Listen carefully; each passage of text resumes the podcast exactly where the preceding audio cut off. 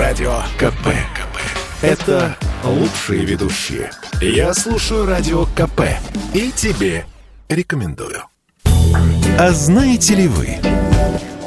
А знаете ли вы, что к 30 году городская среда станет комфортнее в полтора раза? И главный вопрос, который обычно возникает, за чей счет благоустраиваются горсреда и как вообще отбираются проекты благоустройства? Отвечаем. Почти 10 миллионов россиян этой весной приняли участие в онлайн-голосовании по выбору объектов благоустройства на 2022 год.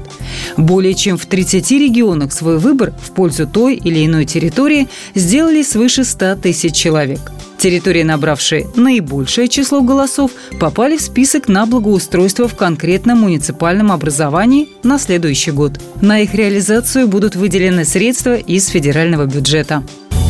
А знаете ли вы,